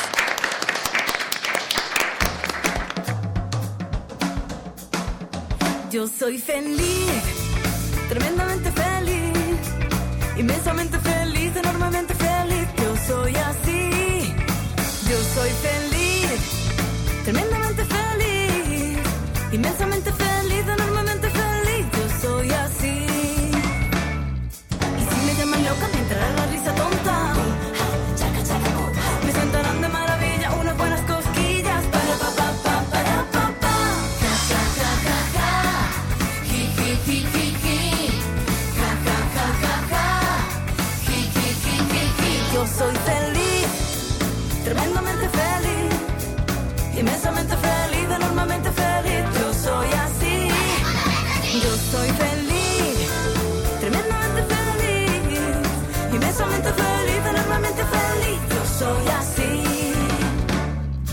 Cualquier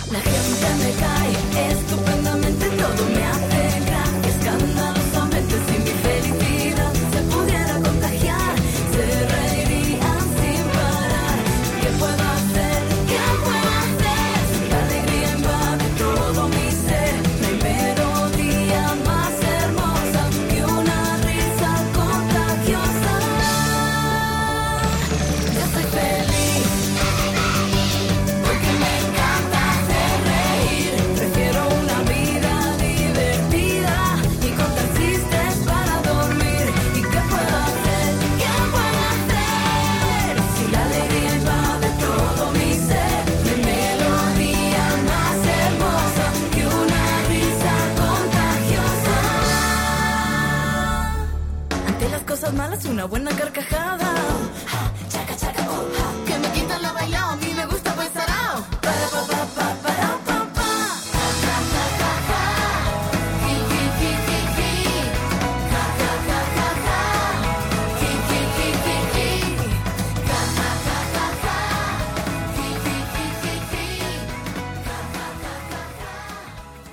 Y seguimos aquí en la Feria Internacional del Libro del Palacio de Minería. Nosotros estamos muy felices porque además nos acordamos que hace cuatro años, si fueron cuatro o tres años, presentamos un libro de cuentos que nuestros Joco escuches de ese entonces, no, nuestros Joco conductores de ese entonces, escribieron un libro de cuentos con un taller que nuestra amiga y compañera Frida Tobar es, eh, pues los llevó. Está aquí Ricky con nosotros que sí presentó ese cuento. Ven, Ricky, cuéntale a los radioescuchas cómo fue la experiencia de escribir esos cuentos y después de presentarlos aquí como todos unos grandes autores en uno de los salones de esta maravillosa Feria Internacional del Libro del Palacio de Minería.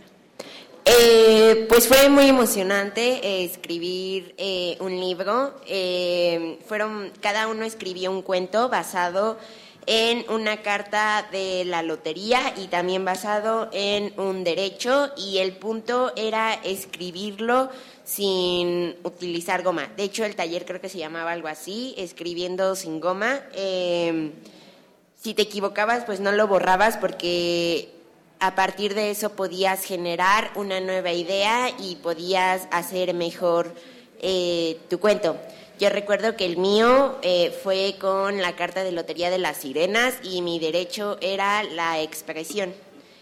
Eh, y pues mi, mi cuento trató de, de, la, de las sirenas, eh, había, estaba la señora Cangrejo también y había más personajes y pues fue muy bonita experiencia. Muchísimas gracias, Ricky. Gracias por compartir con nosotros. Y ahora vamos con algo que eh, vamos con una gran, gran sorpresa aquí en Hocus Pocus.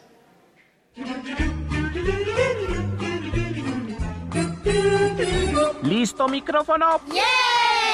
¿Listo invitado? ¿Listas las preguntas? Tres, dos, al aire. Ahora va la entrevista. Y bueno, como estamos de celebración, tenemos algo muy especial. ¿Está lista nuestra productora? ¡Eso!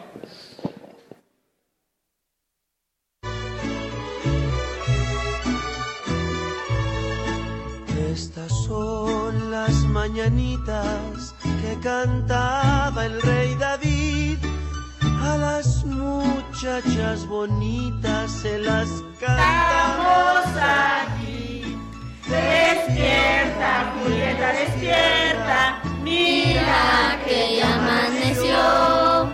A los pajarillos canta, la luna ya se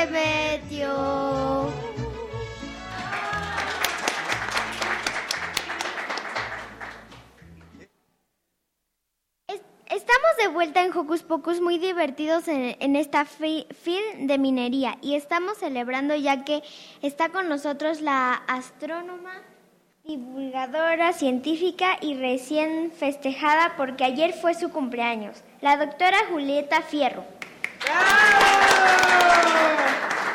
Muchas gracias, qué emoción. Les agradezco muchísimo. Además vienen muy lindas las niñas y este muchachito tan guapo y todo el staff. Gracias. Para quienes no te conozcan, háblanos de ti. Pues yo soy una científica y me gusta estudiar a las estrellas y a los planetas, los nuevos planetas que dan vueltas alrededor de otras estrellas diferentes al Sol. Y unos tienen agua, y otros tienen puros volcanes, y otros están llenos de diamantes, imagínate. Y otros se llaman de dulce de algodón, porque son como nubes muy grandes y hay rositas y verdes y azules. Así es que además de los planetas del sistema solar, hay 5.300 otros planetas alrededor de otras estrellas. Y en México hay un observatorio donde se pueden descubrir. Así es que si los niños que nos escuchan quieren encontrar nuevos mundos desde México, lo pueden hacer. ¡Wow! ¿Desde niña te interesó la ciencia? ¿Por qué? ¿Desde niña qué? ¿Te interesó la ciencia? Porque iba a una escuela francesa y en francés sacaba cero y después cero y después cero, 11 años. Pero sacaba en matemáticas 10 y luego 10 y luego 10. Entonces yo dije, no, yo voy a ser científica. Así que no pasa nada si uno se saca cero a veces. ¿Qué hace un astrónomo? Un astrónoma quiere conocer todo lo que hay del- desde la Tierra hasta el universo. Estudiamos las estrellas, estas que tienen planetas, y hay 100 mil millones de estrellas en la casa cercana a nosotros que se llama la Vía Láctea. Y es una galaxia muy grande, y hay 100 mil millones de galaxias, cada una con 100 mil millones de estrellas. ¿Y saben por qué pueden ustedes pensar en eso? Porque ustedes en sus cabezas tienen 100 mil millones de neuronas. Todas las personas que están aquí, que están en la feria del libro, tienen 100 mil millones de neuronas y por eso pueden tener ideas nuevas y estudiar a las estrellas y mucho más. Durante la fil de minería darás una charla sobre el telescopio James Webb. ¿Qué hace este telescopio? ¿Para qué sirve? Sí, sirve para dos cosas muy importantes. Seguramente has visto una lámpara en la noche. Si está lejos, lejos la lámpara, casi no ves su luz. Si está más cerca, la puedes ver.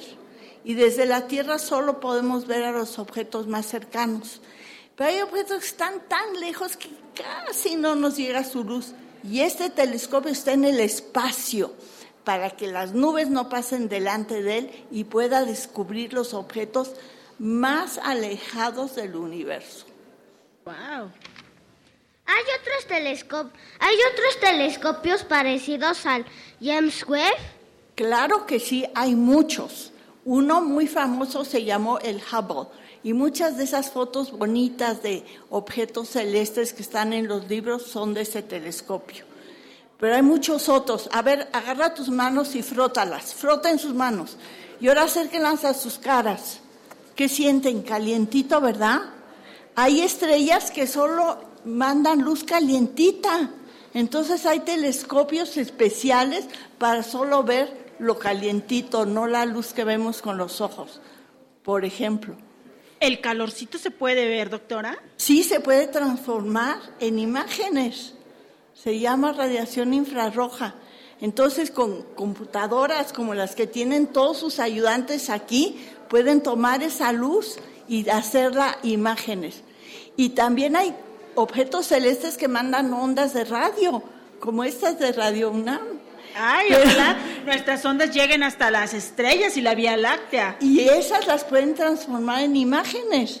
Así es que tu voz, en lugar de ser un sonido, lo pueden transformar en una bella mujer como eres, acompañada de estos niños tan lindos. ¿Qué consejos les darías a las niñas y niños que, se- que están interesados en la ciencia? Que sean científicos, porque uno se divierte mucho.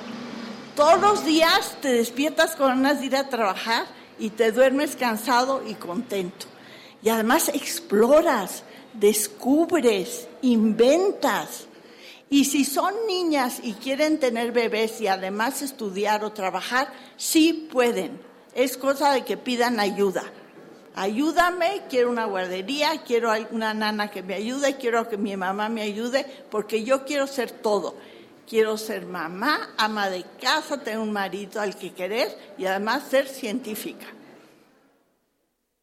¿Cuándo y en qué salón estarás dando esta charla?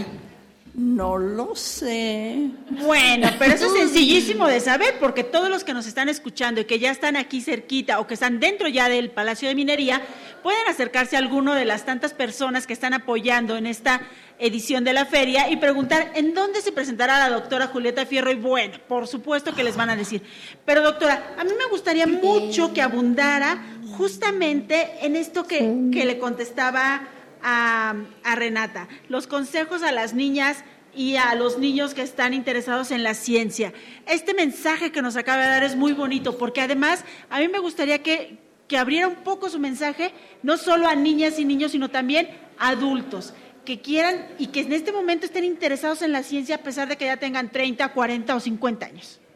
Ahora las Naciones Unidas, a través de la UNESCO, quieren que todos podamos aprender lo que querramos toda nuestra vida, que sea un derecho humano, la educación de por vida.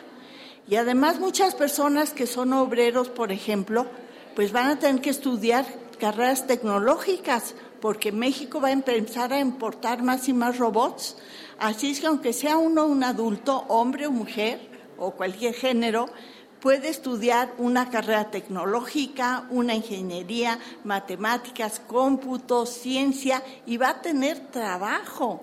Así es que es muy importante que la gente se anime y empiece a tomar cursos a distancia si no puede ir a una universidad para que se reinvente, porque todos vamos a tener que aprender toda nuestra vida, todo está cambiando. Hasta yo estudio todos los días y ya tengo tres cuartos de siglo de vida, imagínate que nos parece maravillosa y enriquecedora su vida para todo nuestro mundo, para todo el mundo de la ciencia en México y en el mundo. Doctora, me gustaría también que hablara un poquito más acerca justo de las niñas en la ciencia. Acaba de pasar justo esta celebración y viene próximamente el Día Internacional de la Mujer. ¿Qué papel Oh. juegan las mujeres y las niñas, no solo en la ciencia, sino en la vida? Mira, necesitamos más mujeres en todos lados de la vida. Aquí en la FIL, por ejemplo, si un señor quiere hacer pipí, no hay fila. En cambio, en el baño de las niñas hay siempre mucha, mucha, mucha fila, porque nos tardamos más y necesitamos papel de baño y cosas así. Entonces, si hubiera más mujeres que diseñaran los lugares públicos, los baños de las mujeres serían grandotes, papel. cómodos. para colgar la bolsa, para cambiar al bebé, con papel de baño. Pero como los señores los inventan, piensan en ellos y hacen baños chiquitos. Y así muchas cosas de las mujeres no las estudian porque les duele la panza algunas cada mes o porque no hay una prueba para ver si tienen cáncer que sea menos dolorosa. Dolorosa, sí. Si los señores les apachurraran como nos apachurran a nosotros a la hora de tratarnos a ver si tenemos cáncer de mama, habrían inventado otra cosa. ¿Sí o no, mujeres? Sí. Necesitamos más mujeres en la ciencia porque tenemos problemas diferentes y porque pensamos diferentes y juntos colaboramos. Tú ahora tienes a muchas personas colaborando contigo, niños, hombres, mujeres, todos los géneros, y los grupos son los que hacen que las cosas mejoren y avancen. Eso nos encanta, nos encantan siempre sus mensajes. Para todos los que quieran asistir a la charla de la doctora, Julieta Fierro va a ser en el Salón de Actos a la Oh. una de la tarde. No se lo pierdan. Es un súper salón, porque ahí se firmó una de nuestras constituciones y hay una escultura a la astronomía. Así es que tienen que ir a verla, aunque no esté yo ahí. Seguro que sí, pero pod- podemos todos aprovechar, ir al salón de actos a la una de la tarde, ver a la doctora Julieta Ferro- Fierro y cuando termine, pues conocer un poco más de la historia de ese salón y de todo este palacio de minería que tiene, bueno, toda la vida de historia y tantas anécdotas que podrían contarnos estas piedras si hablaran. Y donde hay libros y libros y libros y simplemente ver todo lo que ha construido la UNAM y la humanidad es una maravilla. Y después puede uno ir a una biblioteca pública y buscar el libro que le gustó y leerlo si es que no lo puede comprar aquí o no lo consigue.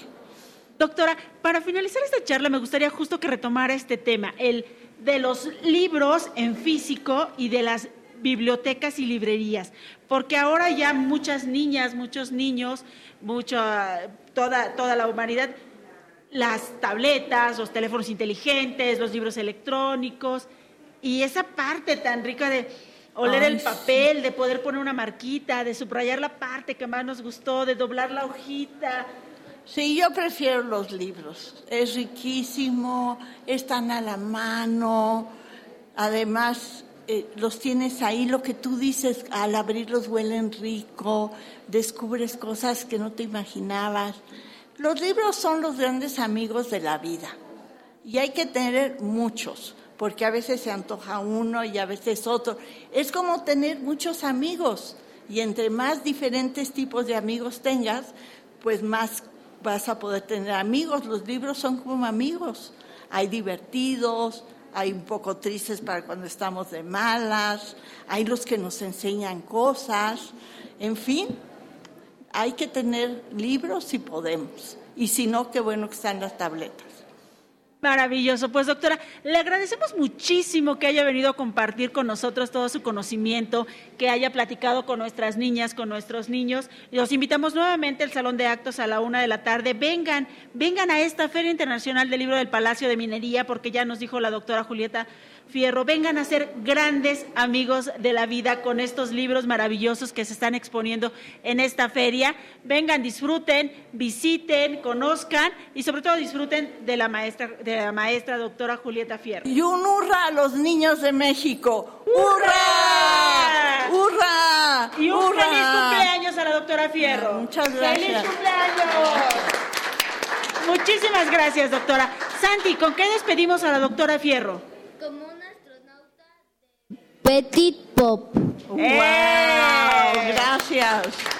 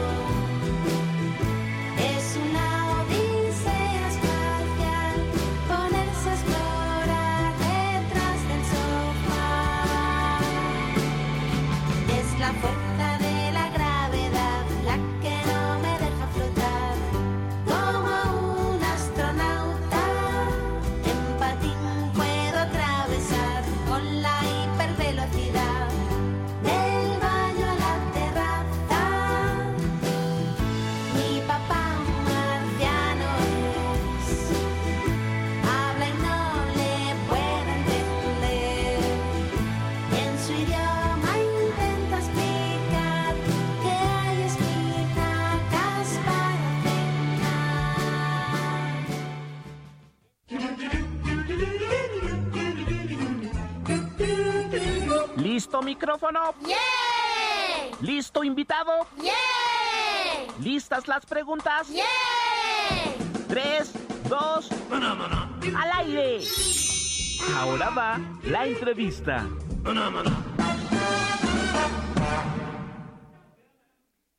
Bueno, estamos aquí en la despedida de nuestra querida doctora Julieta Fierro y seguimos. Esta final de Hocus Pocus en vivo desde la Feria Internacional del Libro de Minería. Vengan rápido porque ya estamos a punto de terminar esta transmisión y queremos verlos para saludarlos. Así que corran al Salón de Autonomía. Una de las nuevas propuestas de esta feria son las bebetecas, para los más pequeños. Para conocer más acerca de este espacio, está con nosotros Magali Cadena Amador, directora de Vinculación Cultural Comunitaria, Sharon Telles Escalante, directora de Vinculación Cultural de Pilares, y Barba Alejandra Curiel, mamá usuaria de las bebetecas. A ver, ¿qué es una bebeteca?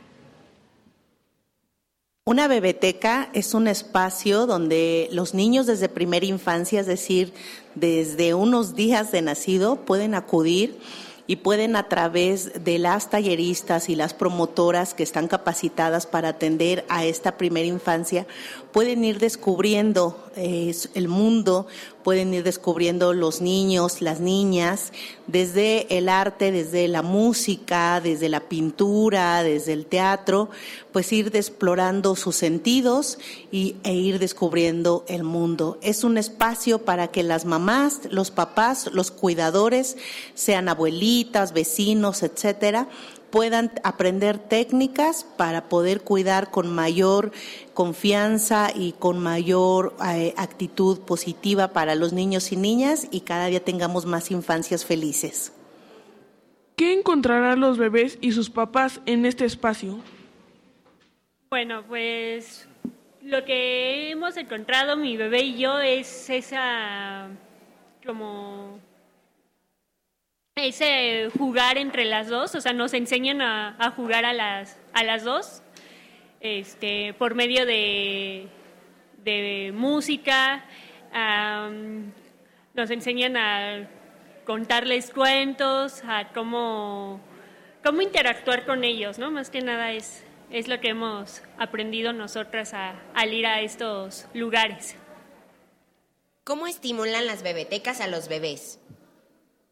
Uy, pues por medio de la música, de juegos, este, texturas, ya nos ha tocado hacer experimentos, masitas, este, bailes, mm, diversos juegos de, bueno, hula espuma, este, les ayuda mucho en su sistema para moverse, psicomotor.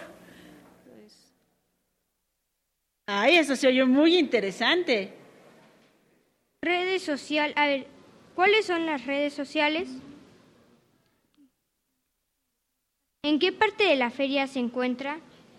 Estamos en el salón que, que está aquí en el primer piso, subiendo las escaleras al fondo a la izquierda. Ahí nos podrán encontrar. Estaremos todos los días de la Feria Internacional del Libro, pero también nos pueden encontrar en los pilares. Tenemos 30 bebetecas y ludotecas en pilares, 7 en los faros, en las fábricas de artes y oficio, y una eh, bebeteca móvil que nos pueden encontrar en, en los parques, en las plazas, en diferentes espacios. Y aquí estamos en el salón B4. Cuéntanos un poquito más acerca de la experiencia que han tenido tú y tu bebé en estas bebetecas. ¿Cómo has visto su evolución? ¿Cuáles son los cambios positivos que has experimentado? Pues desde que vamos llegando, mi bebé ya va emocionada, ya casi casi así de suéltame mamá, yo ya sé, sé por dónde. Este, más que un lugar así de para esparcimiento para ella, ha sido esa enseñanza para mí a cómo interactuar con ella, cómo, cómo jugar, no nada más dejarla así de, ah, sí, diviértete y ya, ¿no? O sea, es esa interacción con, con ella, a ella, le digo, le, le fascina. Este, desde que empezamos a ir, empezó más así a, como que era así, le ponía música y sí la escuchaba, pero ahora el que nos hagan bailar ahí, ya ahora escucha música y en todos lados quiere, quiere bailar ella. Y pues esa, igual el interactuar con otros niños, pues también le ha favorecido mucho a su, a su desarrollo, incluso al lenguaje le ha ayudado a, a desarrollarlo un poco más. Pues maravilloso, Magali Sharon, muchísimas gracias por compartir con el público de Radio UNAM y con el público de Hocus Pocus esta experiencia. Vengan, vengan a la biblioteca, ya como ya oyeron en este programa, la Secretaría de Cultura de la Ciudad de México tiene muchísimas actividades para ustedes y pues nosotros al ratito nos damos vuelta porque ya estamos finalizando este programa. Gracias Sharon, gracias Magali, les damos un abrazo muy grande y pues nosotros nos estamos yendo. Muchas gracias a todos los que participaron en este programa en vivo después de tantos años, bueno, tres, porque fueron muchos. Después de tres años regresó H- Hocus Pocus aquí a la Feria Internacional del Libro del Palacio de Minería y damos las gracias a Andrés Ramírez y Arturo González. En la transmisión, Rubén Piña en operador de cabina, Emanuel Silva. Por supuesto, gracias a Carmen Sumaya, a Daniel, magnífico trabajo, Daniel, magnífico trabajo, Pablo, a los papás de nuestros conductores que nos acompañan aquí. Si me falta alguno, estoy viendo a Blanquita, a Ricardo, a Alex, a Liz, a quien mandando por ahí, Ale y el otro Ale. Muchas, muchas gracias a todos. Y usted, nosotros nos despedimos. Vamos a despedirnos uno por uno. Adiós. Ella fue Renata, yo soy Renata. Yo soy Renata y me despido. Yo soy Ricky y me despido. Yo soy Liber y les digo, nos vemos. Yo soy Yare y me despido. Adiós. Yo soy Daniel y me despido. Y me despido. Yo soy, y yo soy Demián y me despido con un gran abrazo. Y muchísimas gracias a todos los que nos escucharon. Yo soy Silvia.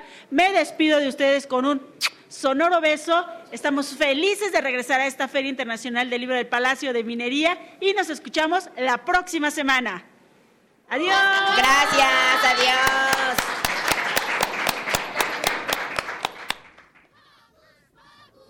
El espacio donde las niñas y los niños usan la magia de su imaginación.